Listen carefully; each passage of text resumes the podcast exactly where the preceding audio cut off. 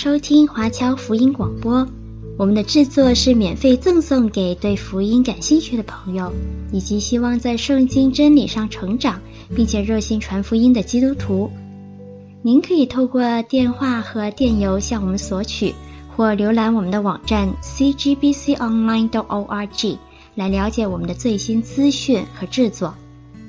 您也可以在 Apple Podcast、Google、Spotify 以及 SoundCloud 等各大 Podcast 平台的手机应用程式上搜索 CGBC Online 或加拿大华播来收听华播的制作。我们也欢迎您以自由奉献的方式来支持我们的事工。再次感谢您的收听。大家还记得一二三章的内容吗？啊，一章说了耶稣最最重要，耶稣超越我们每个人生命中的一切。二章说了道成肉身的爱，常常思念着爱能帮助我们重新得力，使我们变得刚强，有力量走完天路。三章提醒我们要将起初的信心坚持到底，就能够进入安息，最终得救。大家记得什么是起初的信心吗？就是你对耶稣。最有信心的那一刻，这就是起初的信心。一直保持你信心的温度，让这信心越来越强，最后必定得救。相反，因为旷野中的以色列人一直梗着心，无法使他们的信心达到神的标准，所以都死在旷野，无法进入应许地，最终无法得救。在第四章。希伯来书进一步深入的讨论安息这个话题。进入安息，不只是说最终的得救，而是一种生命状态，就是凭信心顺服神，信靠神，接受并享受神的一切安排。让我们一起来读一下希伯来书第四章。我们既蒙留下有进入他安息的应许。就当畏惧，免得我们中间或有人似乎是赶不上了，因为有福音传给我们，像传给他们一样，只是所听见的道与他们无异，因为他们没有信心与所听见的道调和。但我我们已经相信的人得以进入那安息，正如神所说：“我在怒中其实说，他们断不可进我的安息。”其实造物之功从创世以来已经成全了。论到第七日，有一处说到第七日，神就歇了他一切的工；又有一处说，他们断不可进入我的安息。既有必进安息的人，那先前听见福音的，因为不信从，不得进去。所以过了多年，就在大卫的书上。又限定一日，如以上所引的说：你们今日若听他的话，就不可硬着心。若是约书亚已叫他们享了安息，后来神就不再提别的日子了。这样看来，必另有一安息日的安息为神的子民存留，因为那进入安息的乃是歇了自己的工，正如神歇了他的工一样。所以，我们。务必竭力进入安息，免得有人学那不信从的样子跌倒了。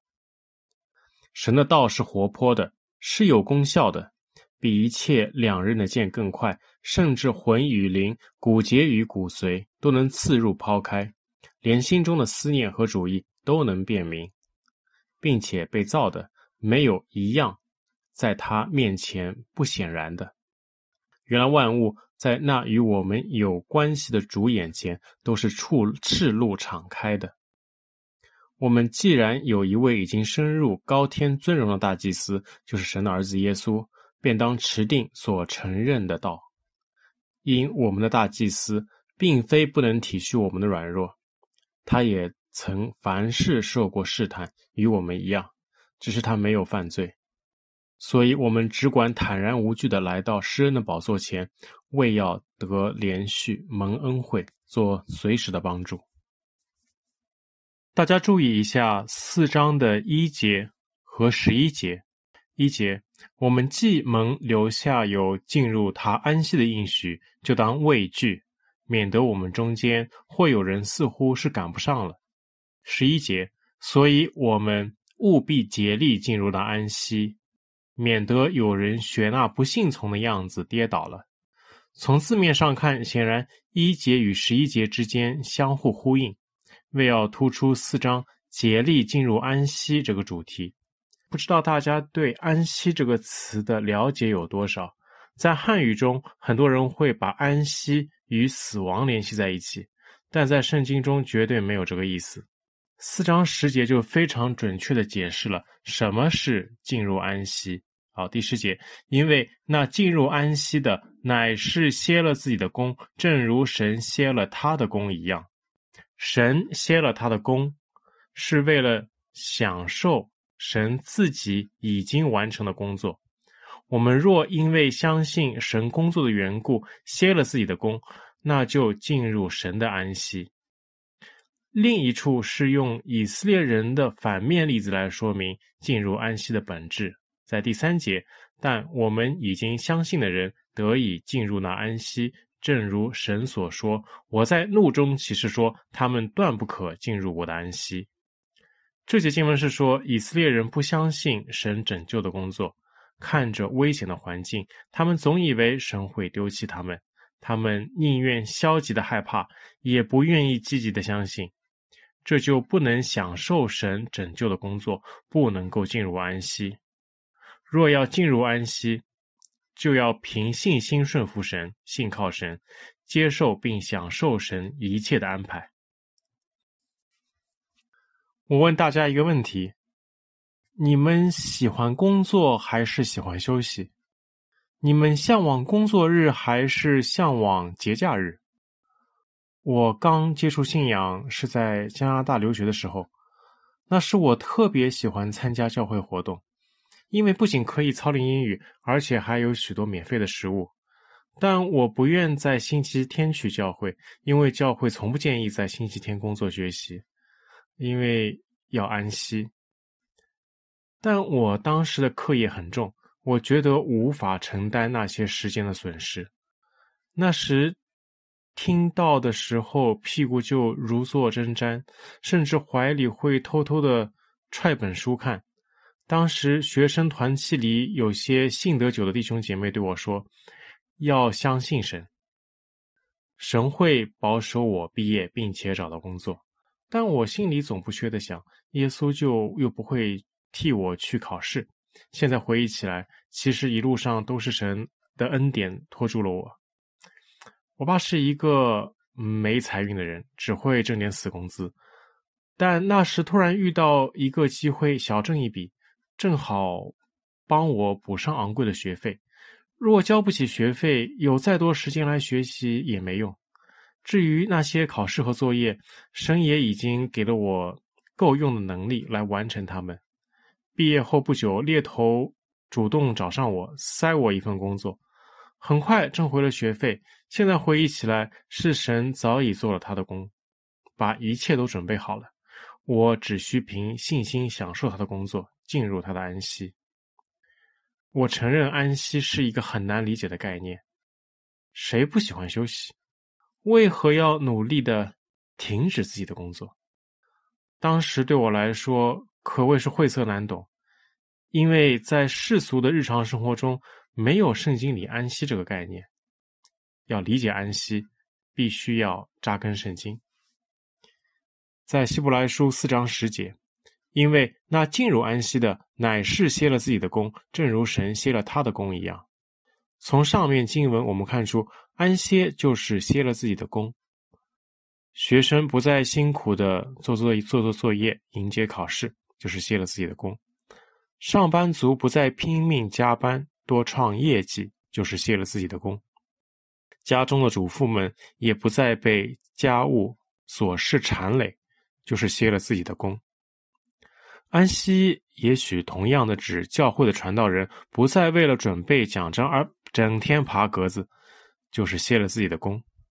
这些安息都很吸引人，不过都是对安息的片面了解，因为真正的安息是人歇了自己的工，正如神歇了他的工一样，这才是真正的进入安息。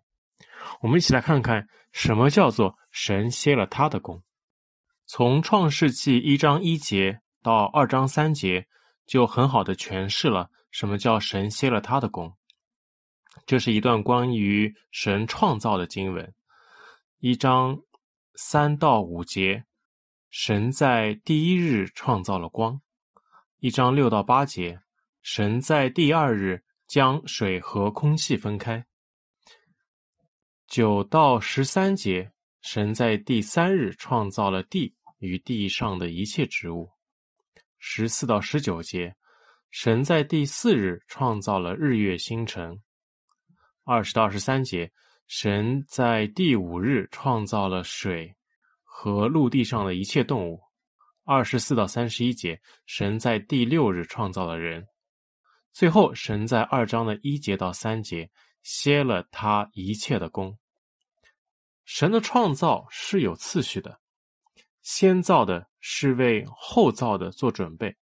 神的创造从第一天的光和第二天的水与空气开始，创造水、空气和光是为了第三天的植物。植物生存的三要素就是水、空气和光。在第二天天空的基础上，神创造了日月星辰。天空是日月星辰的承载。如果没有天空，那他们将没有依附。前面四天的创造使世界变成有水和光，且充满植物。植物又是动物的食物。此时的环境已经适合动物的生存，所以第五天神创造了动物。从第一到第五天的创造需要次序，所以神又在第六天创造了人来管理世界。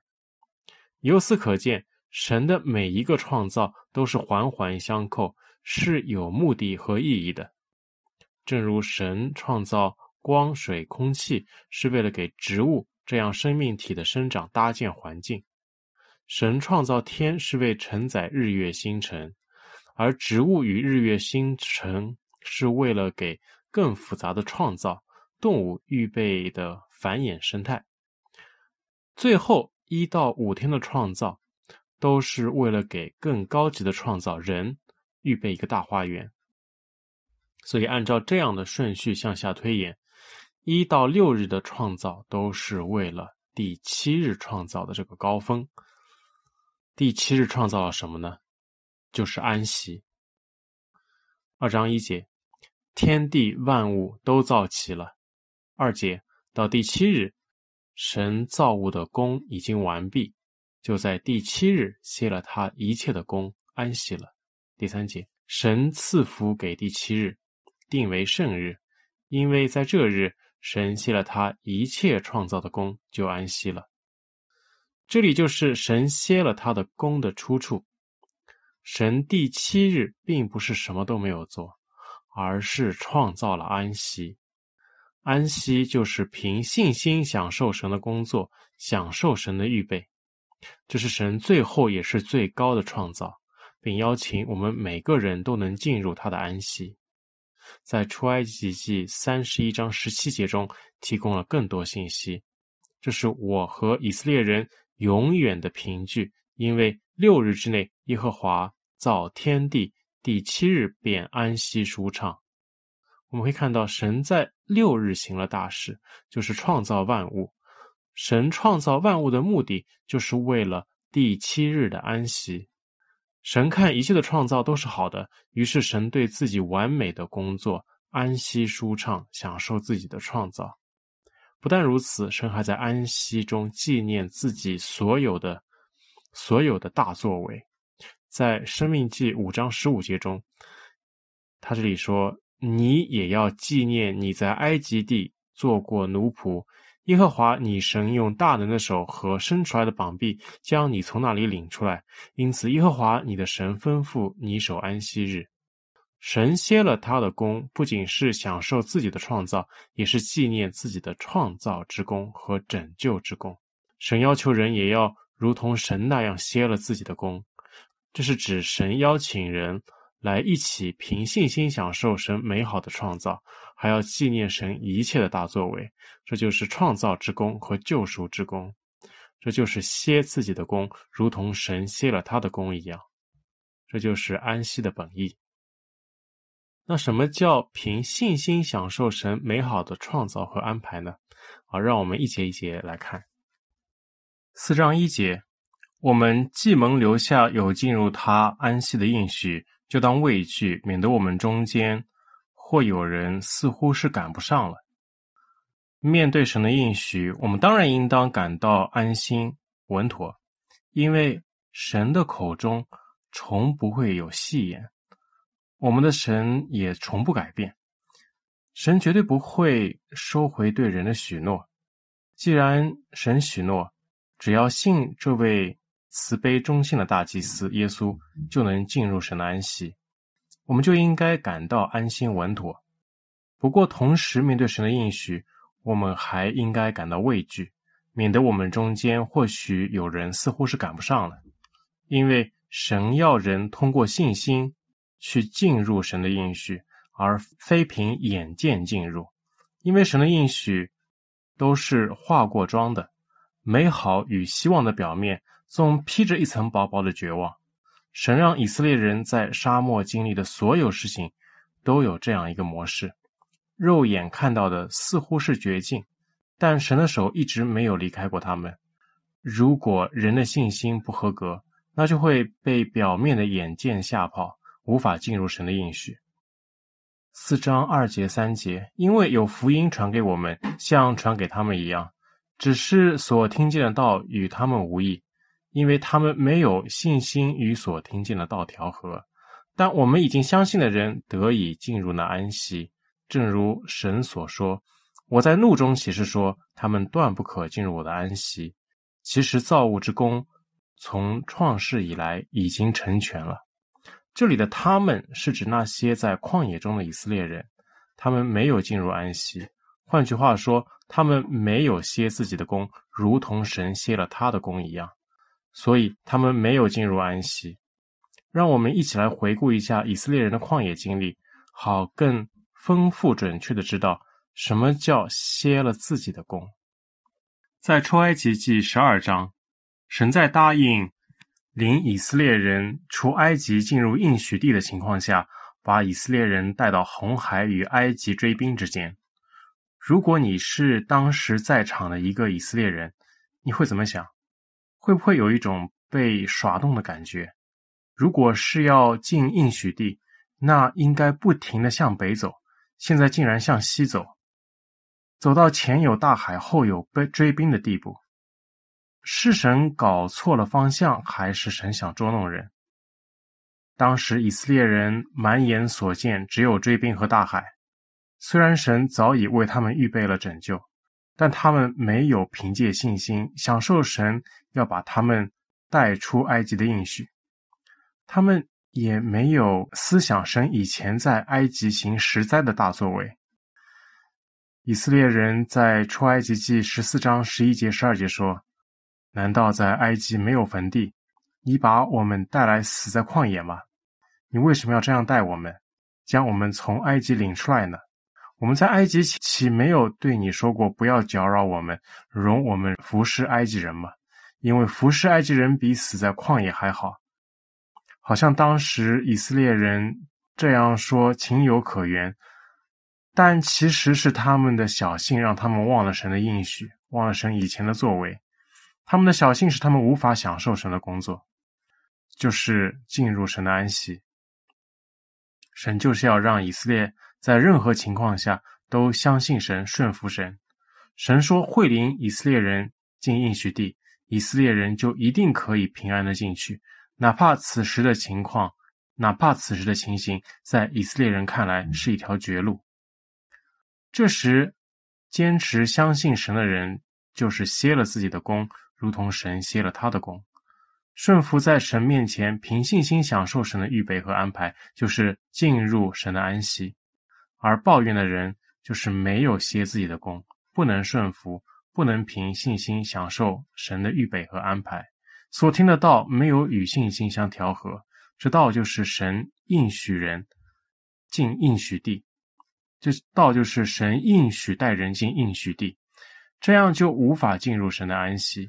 最终，神使红海分开，让相信的人不致蒙羞，好好享受神的创造以及一切的安排，就如神在安息日安息舒畅一般，让不信的人抱头蒙羞。在出埃及记十五章，以色列人从红海起行，在烈日下走三日，没有水喝。烈日下暴晒，没有水喝三天，这是有生命危险的。也许是以色列人刚经历过红海分开的神迹，所以一直没有抱怨，坚信神会为他们提供清水。在我看来，这信心已经很了不起。不过，神把他们领到苦水旁，你若当时在场，你会怎么想？会不会又要吐槽？在出埃及记十五章二十四节。百姓就向摩西发怨言说：“我们喝什么呢？神既然应许带领以色列人进入应许地，就一定不会让以色列人都渴死在旷野。”这时，坚持相信神的人，就是歇了自己的工，如同神歇了他的工；顺服在神面前，凭信心享受神的预备和安排，就是进入神的安息；而抱怨的人，就是没有歇自己的工，不能够顺服。不能够凭信心享受神的预备和安排，所听的道没有与信心相调和，这道就是神应许带人进应许地，这样就无法进入神的安息。最终，神吩咐投入一棵树，使苦水变甜，让相信的人不致蒙羞，好好享受神的创造以及一切的安排，就如神在安息日安息舒畅一般，让不信的人抱头蒙羞。在出埃及记十六章，几个月以后，以色列人把从埃及带出来的干粮吃完了。从以色列到应许地的路程根本用不了几个月，所以就带几个月的干粮应该是够的。神既然应许要带以色列人进应许地，那会让以色列人饿死在旷野吗？不过饥肠辘辘又在荒无人烟的地方，的确让人感到绝望。所以在出埃及记十六章二到三节，以色列人终于忍不住说：“巴不得我们早死在埃及地，耶和华的手下。那时我们坐在肉锅旁吃得饱足。你们将我们领出来到这旷野，是要叫这全会众都饿死啊？”这时，坚持相信神的人，就是歇了自己的工，如同神歇了他的工。顺服在神面前，凭信心享受神的预备和安排，就是进入神的安息；而抱怨的人，就是没有歇自己的工，不能够顺服，不能凭信心享受神的预备和安排。所听的道没有与信心相调和，这道就是神应许待人进应许地，这样就无法进入神的安息。最终，神以超自然的力量使以色列人用马拿和鹌鹑为生，四十年之久。让那些相信的人不致蒙羞，好好享受神的创造以及一切安排，就如神在安息日安息舒畅一般，让不信的人抱头蒙羞。过了很长一段时间，就是快出旷野的时候，在出埃及记十七章记载说，神吩咐以色列人在利非丁安营，神又使百姓没有水喝。刚过红海的时候，还至少。把以色列人带到有苦水的地方。不过这次以色列人在烈日下走了很多天后，干脆到了一个一滴水都没有、只有岩石的不毛之地。此时，神对以色列人的要求是安静、感恩的等待水喝，而不是向神争闹。这时，坚持相信神的人，就是歇了自己的工，如同神歇了他的工。顺服在神面前，凭信心享受神的预备和安排，就是进入神的安息；而抱怨的人，就是没有歇自己的工，不能够顺服，不能凭信心享受神的预备和安排。所听的道没有与信心调和，这道就是神应许带人进应许地，这样就无法进入神的安息。最终，神以超自然的力量使岩石出水，让那些相信的人。不致蒙羞，好好享受神的创造以及一切的安排，就如神在安息日安息舒畅一般，让不信的人抱头蒙羞。现在我们可以丰富的看到，什么是进入安息，什么是歇了自己的工，如同歇了他的工，就是人要在任何情况下都要顺服神的预备和安排，在任何情况下都要相信耶和华以勒的神，在凡事上必有预备。神不会让我们渴死，不会让我们饿死。以色列人倒闭旷野，完全是因为他们的不信。走出旷野的以色列人只有约书亚和迦勒两个人，他们就能够在任何情况下相信耶和华以勒的神必有预备。任何情况下，他们都能凭信心不争闹、不发怨言、不试探神。这就是凭信心进入安息的表现。就是歇了自己的功，如同神歇了他的功。在创世纪二十二章，神让亚伯拉罕献以撒的时候也是如此。神应许亚伯拉罕的后裔多如天上的星星，但神要求亚伯拉罕亲手杀了他当时唯一的后裔。表面上看似神似乎又是在玩弄人，但亚伯拉罕凭信心知道神是耶和华以勒的神，在他里面必有预备。亚伯拉罕没有埋怨，他坚持相信神的应许。此时的亚伯拉罕就是进入安息的人，他放下了自己的弓，如同神安息了他的弓。这是一种全然的顺服与信靠，竭力进入安息，就是竭力效法亚伯拉罕、约书亚和加勒的信心，而且一定要诚心诚意的竭力效法，不要在神面前。假装有这样的信心，因为神什么都知道。四章十三节说：“没有一样在神面前是不显露的。原来万物在那与我们有关系的主眼前都是赤露敞开的。”我们再来看第二节，四章二节：“因为有福音传给我们，像传给他们一样，只是所听见的道与他们无异。”因为他们没有信心与所听见的道调和。这些经文将旷野中的以色列人的情况、希伯来书第一受众的情况与我们今天的情况紧紧的联系在一起。因为有福音传给我们，就像传给他们一样。这样看来，旷野中的以色列人遇到的问题也是我们的问题。神对旷野中以色列人的警告，也同样是对我们的警告。那在旧约里面，像二章二节里面所说的，传给以色列人的信息是什么呢？在旷野中传给以色列的信息是出埃及记三章从七节到二十二节。耶和华说：“我的百姓在埃及所受的困苦，我现在看见了；他们因受督工的辖制所发的哀声，我也听见了。我原知道他们的痛苦。”我下来是要救他们脱离埃及人的手，领他们出了那地，到美好宽阔、流奶与蜜之地，就是到迦南人、赫人、亚摩利人、比利洗人、希未人、耶布斯人之地。现在以色列人的哀声达到我耳中，我也看见埃及人怎样欺压他们，故此我要打发你去见法老，使你可以将我的百姓以色列人从埃及领出来。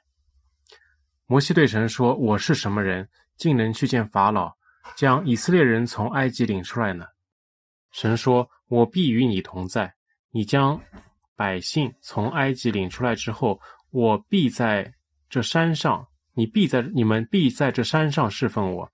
这就是我打发你去的证据。”摩西对神说：“我到以色列人那里，对他们说：你们祖宗的神打发我到你们这里来。”他们若问我说，他叫什么名字，我要对他们说什么呢？神对摩西说：“我是自由拥有的。”又说：“你要对以色列人这样说：那自由的打发我到你们这里来。”神又对摩西说：“你要对以色列人这样说：耶和华你们祖宗的神，就是亚伯拉罕的神、以撒的神、雅各的神，打发我到你们这里来。耶和华是我的名，直到永远。”这也是我的纪念，直到万代。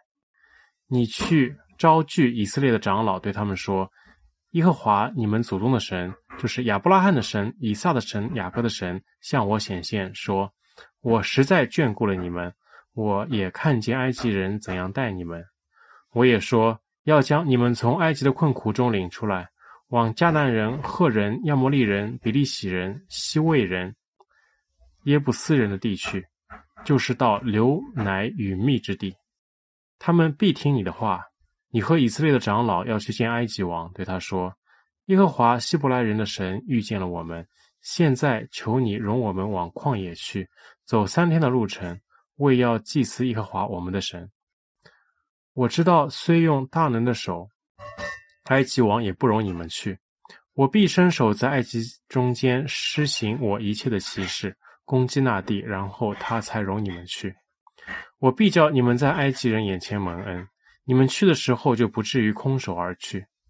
但各妇女必向他的邻舍，并居住在他家里的女人，要金银，要金器、银器和衣裳，好给你们的儿女穿戴。这样，你们就把埃及人的财物夺去了。我们看到这信息，就是把以色列人带出埃及，掳掠埃及全地，北上去流奶与蜜的迦南地，不再受苦。福音就是好消息，这样的应许对当时的以色列人而言，当然是天大的好消息。不过，神的做法、做事法则，就是要以色列人努力用信心顺服神的安排，甚至超越前有红海、后有追兵、苦水、饥渴干旱、烈日暴晒的环境。这就是努力凭信心进入安息。只是所听见的道与他们无异。这节经文在这里的道，就是指前面的福音。以色列人即使听到神要带他们出埃及，进入应许地的信息，也对他们无益，因为他们在前有红海，后有追兵，在苦水、在饥渴干旱、在烈日暴晒的环境下，都没有信心来支撑他们，继续相信神对他们的应许。这就是信心与所听到的道调和。每次。在艰难的环境当中，他们都无法靠信心继续相信神、顺服神的安排，进入安息。虽然神每次都施展神迹，扭转乾坤，但神迹并没有帮助以色列人生出对神的信心，所以神厌烦他们。同样，也有相似的信息传给希伯来书的第一受众，就是跟随耶稣离开犹太教。最后，他们必能够得着荣耀的冠冕。不过，他们遇到来自罗马政府和犹太教的逼迫，就如在无水之地的以色列人。神同样要求他们凭信心顺服神的安排，忍受逼迫。若有信心能与所听到的道调和，那神一定会在逼迫中救他们，如同在红海中开道路。如果失败，神也会救他们。不过，如果一直学不会，也会像对待旷野中的以色列人那样厌烦他们，并在怒中起誓，断不让他们进入神的安息。对今天的我们也更是如此。我们听到的福音和希伯来书的第一受众无异。每个基督徒在天路上一定会有类似出埃及记中以色列人的旷野经历，比如生病不得医治，找不到工作，儿女悖逆。祷告很久的家人仍不信主，或者因为信仰的缘故要放弃心中所爱，我们一定要用信心进入安息，就是在艰难的困境中继续顺服神的安排，继续的向相信神。如果我们失败，神还会帮助我们；但我们若一直学不会，一直无法建立信心，那就不得进入神的安息。四章三节，但我们已经相信的人得以进入到安息，正如神所说：“我在怒中起誓说，他们断不可进入我的安息。”其实造物之功从创世以来已经成全了。这里有一处明显的对比，就是对困境中有信心的人就能进入神的安息，对那些没有的。神会厌烦他们，这个对比就是告诉我们要竭力进入安息，要建立起约书亚、加勒和亚伯拉罕那样的信心。在出埃及的两百多万以色列人中，约书亚、加勒是唯一进应许地的两个。他们在旷野中的每次危机都没有怨言，都顺服信靠神。亚伯拉罕不理解神，既应许给他数不清的后嗣，又要他杀死自己的独生爱子，但亚伯拉罕就是没有怨言，信靠顺服神，就是这样的信心帮助他们进入神的安息。其实造物之工从创世以来已经成全了。这里说了安息的由来。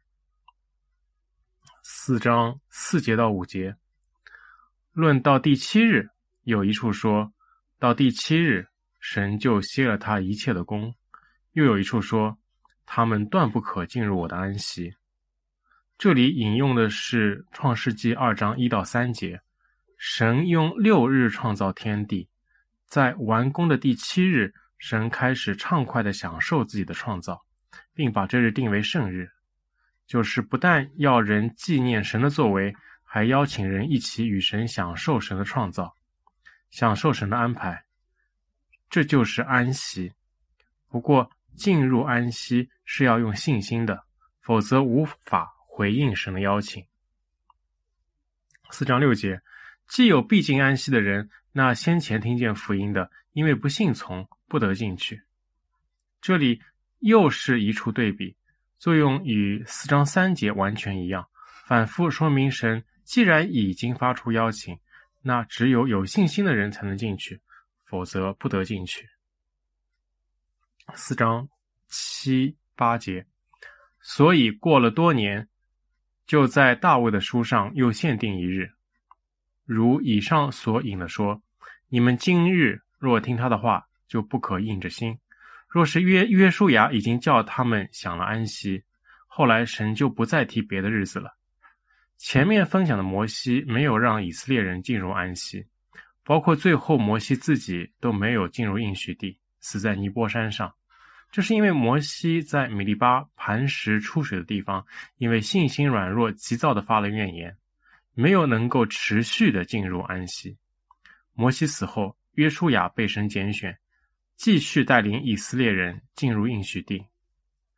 进入应许地本身不是进入安息，进入安息是指凭信心顺服神，信靠神，享受、接受、享受神一切的安排。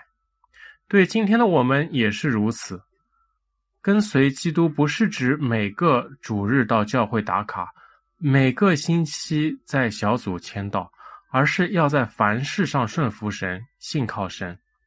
约书亚已叫他们享了安息，不是指约书亚把以色列人带到应许地定居，然后继续活在弯曲悖谬中，而是指神要约书亚把自己那种绝对顺服神、信靠神的信心全部复制给以色列人，让整个以色列会众都如约书亚那样绝对的顺服且享受神的一切安排。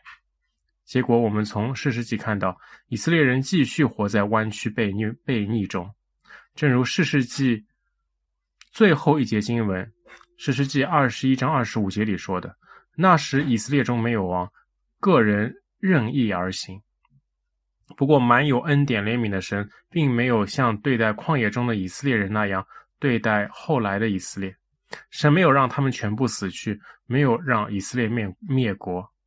后来，神借着大卫在诗篇九十五篇里给以色列人信息。我们一起来看诗篇九十五篇。来啊，我们要向耶和华歌唱，向拯救我们的磐石欢呼。我们要来感谢他，用诗歌向他欢呼。因为耶和华为大神，为大王，超乎万神之上。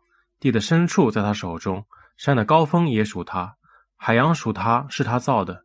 旱地也是他手造的。来啊，我们要屈身敬拜，在造我们的耶和华面前跪下，因为他是我们的神，我们是他草场的羊，是他手下的民。惟愿你们今天听他的话，你们不可硬着心，像当日在米利巴，就是在旷野的玛撒。那时你们的祖宗是我探我，并观察我的作为四十年之久。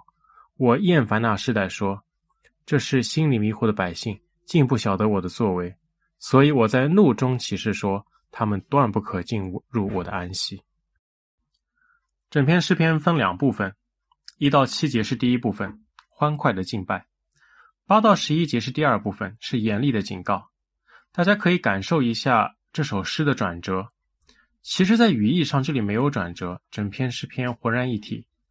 前半部分要人听这位伟大独一真神的话，后半部分是神要说的话。这话是为要使以色列人进入安息。这里的今日是指当下，在当下就要不断提醒自己效法那些信心前辈对神的顺服，不要像旷野中的以色列人那样。四章九节，这样看来，必另有一安息日的安息为神的子民存留。这里安息日的安息是指真正的安息，就是用那种绝对对神的顺服去享受神所有的安排。这安息日的安息，相对于以色列人心中错误的律法化的安息观念，就是安息日不能做工，还要去教会打卡，而真正的安息日的真意，写在下一节中，就是四章十节。因为那进入安息的，乃是歇了自己的工，正如神歇了他的工一样。安息日的真意，就是一种生命的状态，用绝对顺服的信心去享受神的一切安排，如同神享受自己的创造一样。神希望我们时时都能通过信心进入神的应许，思想。他创造了大能与拯救的奇事，这样我们就时时歇了自己的工，如同神歇了他的工一样。若生病不得医治，我们要思想神的救恩。我们的身体总要消亡，但神的救恩使我们每个人不朽。就如约翰一书二章十七节所说：“这个世界和其上的情欲都要过去，唯独遵行神旨意的。”是永远长存，如此在疾病中便得了平安，这就是进入安息。若找不到工作，我们要思想神的预备，在马太福音六章三十一到三十四节中说：“不要忧虑，说吃什么、喝什么、穿什么，这都是外邦人所求的。你们需用的这一切，你们的天父是知道的。你们要先求他的国和他的义，这些东西都要加给你们了。”所以不要为明天忧虑，因为明天自有明天的忧虑，一天的难处一天当就够了。如此在失业的环境当中得了平安，这就是进入安息。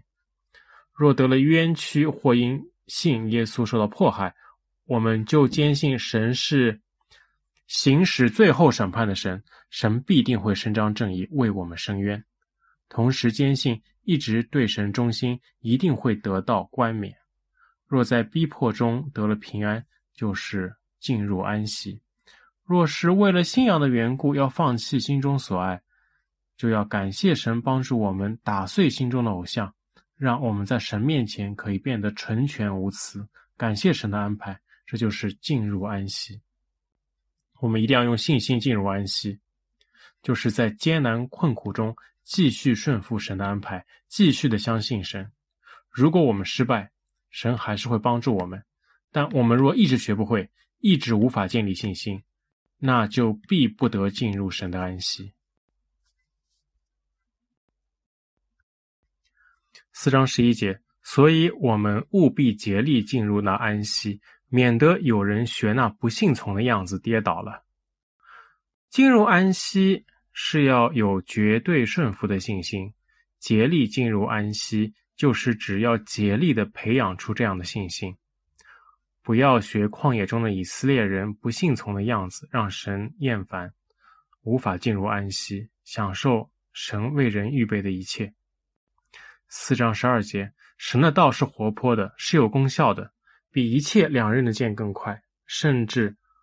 魂与灵、骨节与骨髓都能刺入抛开，连心中的思念和主意都能辨明。十三节，并且被造的没有一样在他面前不显然的。原来万物在那与我们有关系的主眼前都是赤露敞开的。这两节经文的重点不是在说神的道好似一把锋利的剑，而是强调神能轻易辨明人心中的思念和主意。我们心里面任何的小心思，神都知道，所以不要试图在神面前装出有如此全然顺服的信心，以为可以混进安息，这是不可能的，因为神是全知的。这样的信心是人内心最深处的想法，也许连人自己都不清楚，但神都知道。神不会冤枉任何一位有信心的人，也不会让没有信心的混入安息。如此严格，那如何能够获得这样的信心呢？我们来看四章的十四到十六节。我们既然有一位已经升入高天尊荣的大祭司，就是神的儿子耶稣，便当持定所承认的道。因我们的大祭司并非不体恤我们的软弱，他也曾凡事受过试探，与我们一样，只是他没有犯罪。所以，我们只管坦然无惧地来到施恩的宝座前，为要得怜悯、蒙恩惠，做随时的帮助。这三节经文说出了人的出路。有谁能够在前有红海后有追兵的时候仍然保持镇静？有人能在烈日下干渴的行走三天后，面对一潭苦水不发怨言吗？难道我们真能生出这样对神绝对顺服的信心吗？不用怕，我们的指望在耶稣基督，因为这次不是摩西带领我们，也不是约书亚带领我们，而是耶稣基督神的儿子。为了我们能顺利地走完天路。他已经升入高天，成为尊荣的大祭司，来帮助我们。耶稣道成肉身，用与我们完全一样的软弱，面对我们的困境和苦难。他已经成功的进入神的安息，所以我们跟了耶稣，得到他的生命后，也必定可以复制耶稣的成功，进入安息。而且我们还可以直接通过耶稣进入至圣所。来得到天父的怜悯恩惠，来做我们随时的帮助。所以弟兄姐妹，我们没有理由无法进入安息，因为耶稣的帮助，我们一定能够进入安息。但我们必须竭力的进去，因为进入安息需要信心。那信心不足怎么办？在马可福音九章二十四节中说，孩子的父亲立时喊着说：“我信，但我信不足，求主帮助。”我们也可以向耶稣祷告说：“我信不足，求主帮助。”所以星期天不要再忙碌了，要停下来敬拜神，思想神的救恩，让自己从属世的思虑中出来。若疾病不得医治，不要难过了，要思想这个世界的结局。自己的身体如同这个世界一样，都像破旧的衣服，将要过去。要思想神。